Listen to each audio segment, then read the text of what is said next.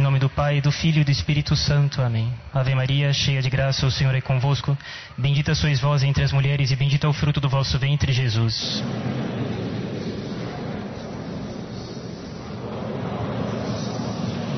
Auxiliadora dos cristãos. A vontade de Deus é de que, fazendo o bem, façais calar a ignorância dos homens imprudentes. Essa é uma das frases de São Pedro na epístola de hoje. Né? Hoje, a epístola de São Pedro abre uma brecha para considerarmos um pouco o valor e a eficácia, os motivos da eficácia do bom exemplo. De entender um pouco melhor por que, que o bom exemplo é melhor do que ficar falando. Pelo menos como regra geral. Né? No primeiro domingo da Páscoa, que era o domingo em Albis, né?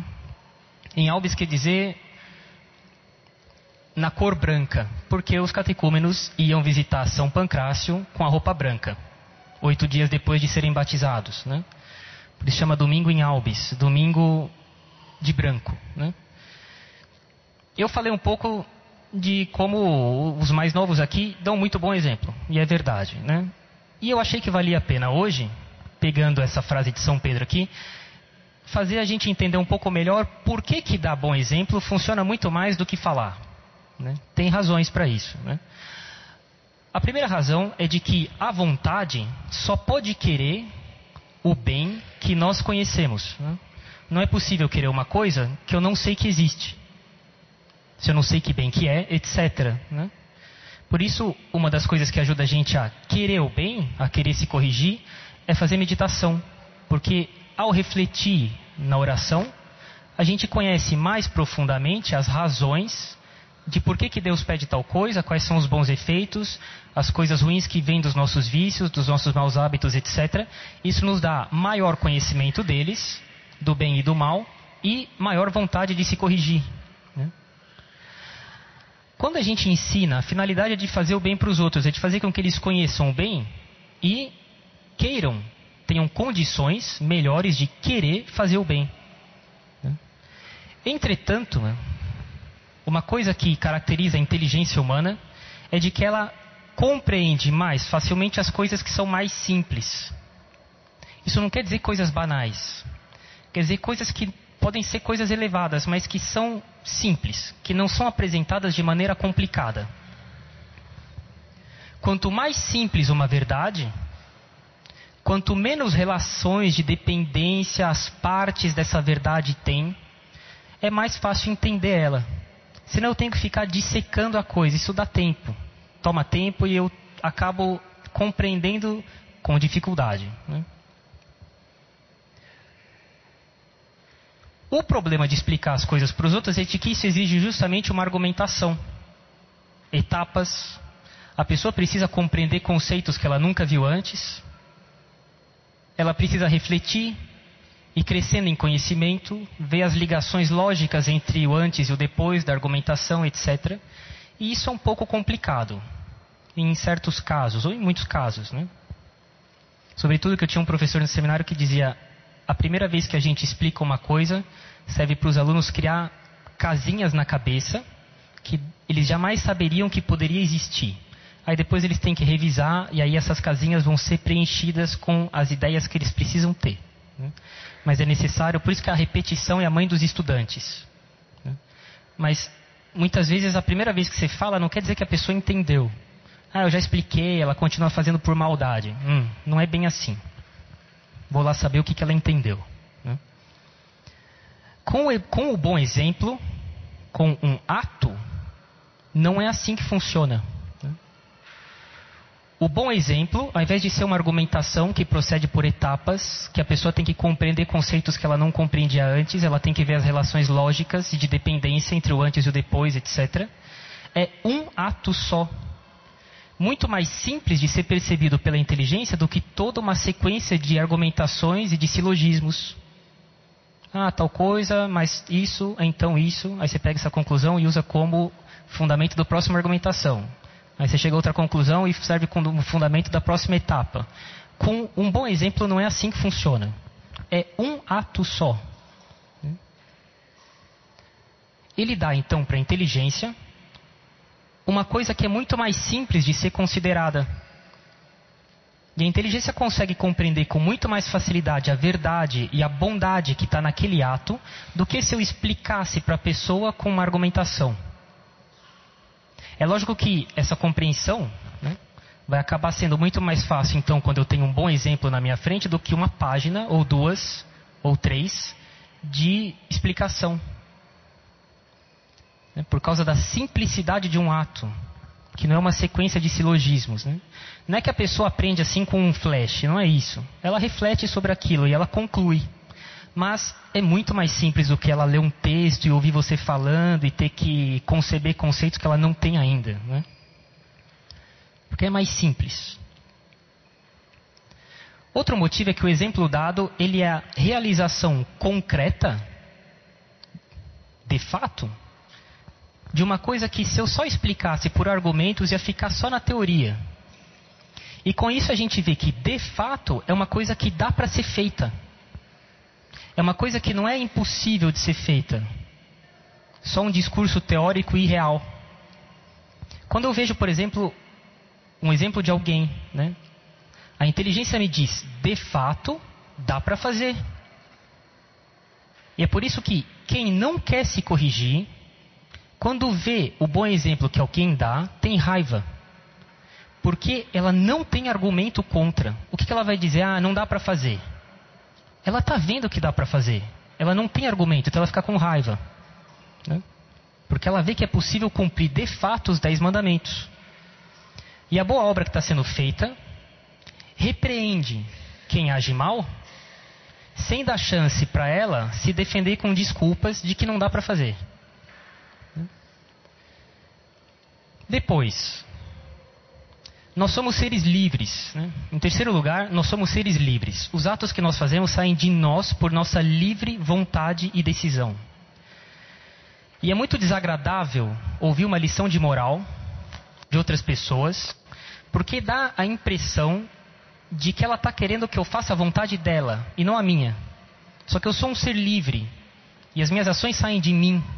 Então é como se eu sofresse é comum as pessoas verem isso como se elas estivessem sofrendo uma violência. Ah, estão querendo me obrigar a fazer o que elas querem. Né? E acaba dando a impressão de que a gente não age por nós mesmos. Os bons exemplos não funcionam assim. Eles são dados de um jeito que mostra para os outros como fazer o que é certo, fazendo com que eles olhem aquilo e reflitam por si mesmos, de um modo que não é incômodo para eles eles vão refletir e eles vão concluir. É necessário ensinar, hein? Sem imaginar que as pessoas não têm pecado original e que elas vão descobrir a verdade com facilidade vendo o bem dos outros. Não é assim. Mas o bom exemplo, ele faz a pessoa refletir sem que alguém queira convencê-la, o que é muito desagradável às vezes. Né?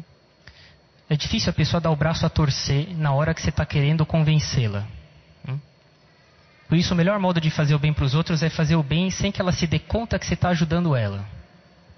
Senão, ela endurece o braço. Né? E a pessoa, então, reflete por si mesmo, ela se convence de que aquilo ali está certo, e então ela age de um modo que é mais compatível com o ser humano sem parecer que estamos querendo obrigá-la a agir conforme a nossa vontade. Né?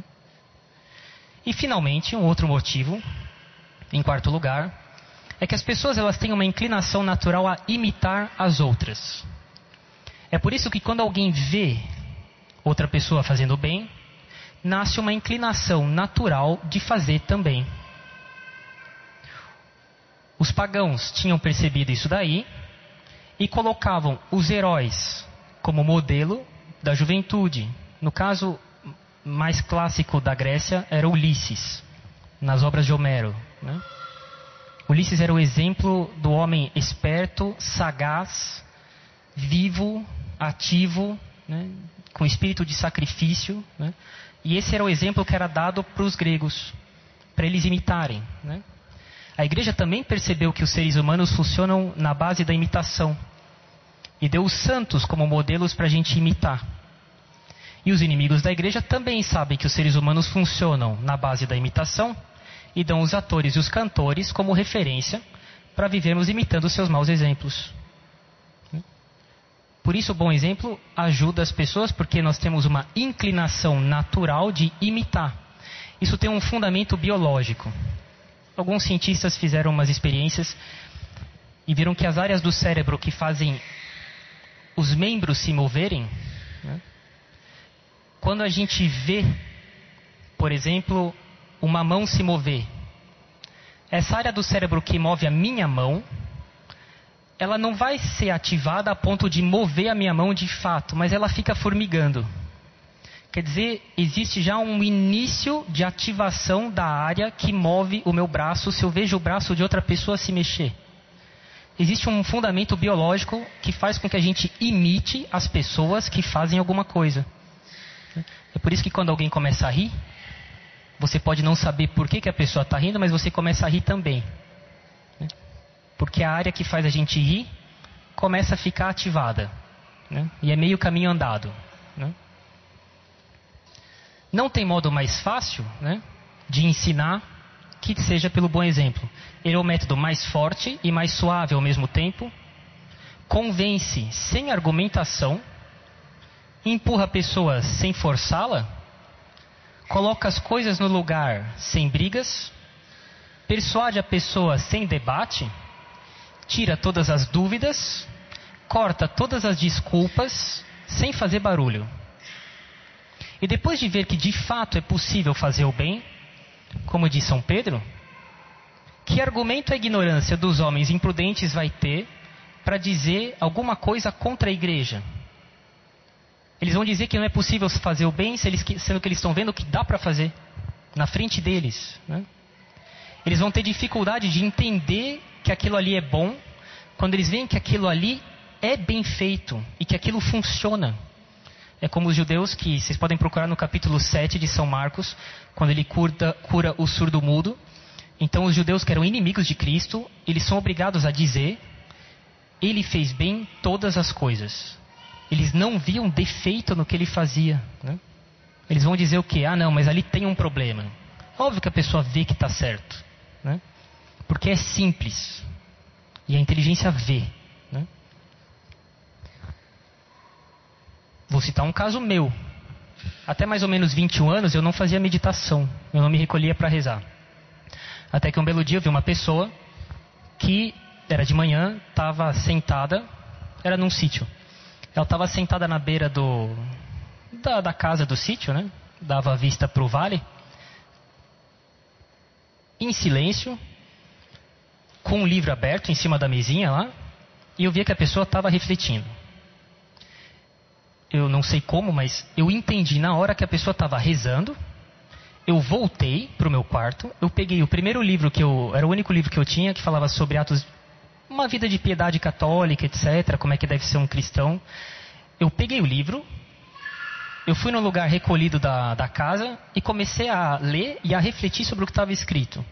Tudo isso eu fiz sem ninguém me explicar, mas eu vi como é que a pessoa estava fazendo. É porque é uma coisa simples, a pessoa vê e a inteligência entende. Né? E a partir daí, bem, é óbvio que era muito diferente de fazer uma meditação, como a que a gente aprende mais tarde, depois com calma, etc. Né? Pontos e reflexões, etc, etc. Mas foi um início, eu nunca mais deixei. E isso começou porque eu vi alguém fazer e ninguém me explicou. Né? Também conheço, poderia citar N casos de pessoas, de famílias, que porque viram famílias numerosas, que não evitavam filhos e tinham vários filhos, se convenceram na primeira vez que viram que é possível ter tantos filhos quantos vierem, conforme manda a lei de Deus, ao contrário do que dizem por aí. Então, que força vai ter o que dizem por aí quando eu estou vendo na minha frente mas dezenas de famílias que não evitam filhos e elas todas não passam fome? Né? Ou morrem, etc., como dizem é o discurso terrorista aí fora. Né? E essas pessoas pararam de evitar filhos. Ninguém explicou para elas, elas viram. Né? Eu também, última vez que a gente estava naquele recolhimento lá em Paranapiacaba, no carnaval, era nos dois últimos dias, que eram as moças, e tinha um, tinha um homem que ficava numa parte da praça ali, de colado com a igreja, que estava dando uma assessoria gentil para nós, né, para mim, etc., na organização ali. Né. Aí depois eu fui me despedir no final do dia dele e agradeci. E ele falou: Não, padre, imagina, disponha é, o que o senhor precisar, a gente está aqui para ajudar, etc. E olha, eu gostaria de. Não, ele estava olhando para as moças e falava assim: Eu não imaginava que isso ainda existia e vocês estão de parabéns, né? Porque ele via como as moças se comportavam, a roupa que elas estavam, etc. Né? Vocês estão de parabéns, olha, Deus abençoe muito vocês, o que o senhor precisar de mim é só me chamar, o senhor tem meu telefone, etc. Né? É, óbvio que o bom exemplo a pessoa vê. Né? Os esforços que a gente faz né, para fazer o bem, eles não são inúteis, a gente não deve deixar com que eles sejam minados pelo desânimo. Né?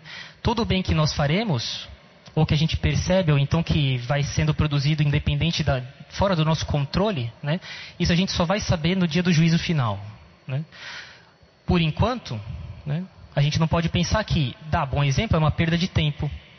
A única coisa que a gente deve fazer é ter uma ideia que o padre Faber diz num livro dele sobre o progresso na vida espiritual, onde ele diz o seguinte: É óbvio que a gente deve edificar os outros, mas a gente não deve ter a intenção explícita de querer servir de modelo para os outros. Isso é muito perigoso, por uma série de causas. A única coisa que a gente deve fazer é buscar que as nossas obras agradem a Deus e, inevitavelmente, a gente edificará o próximo. Em nome do Pai, do Filho e do Espírito Santo. Amém.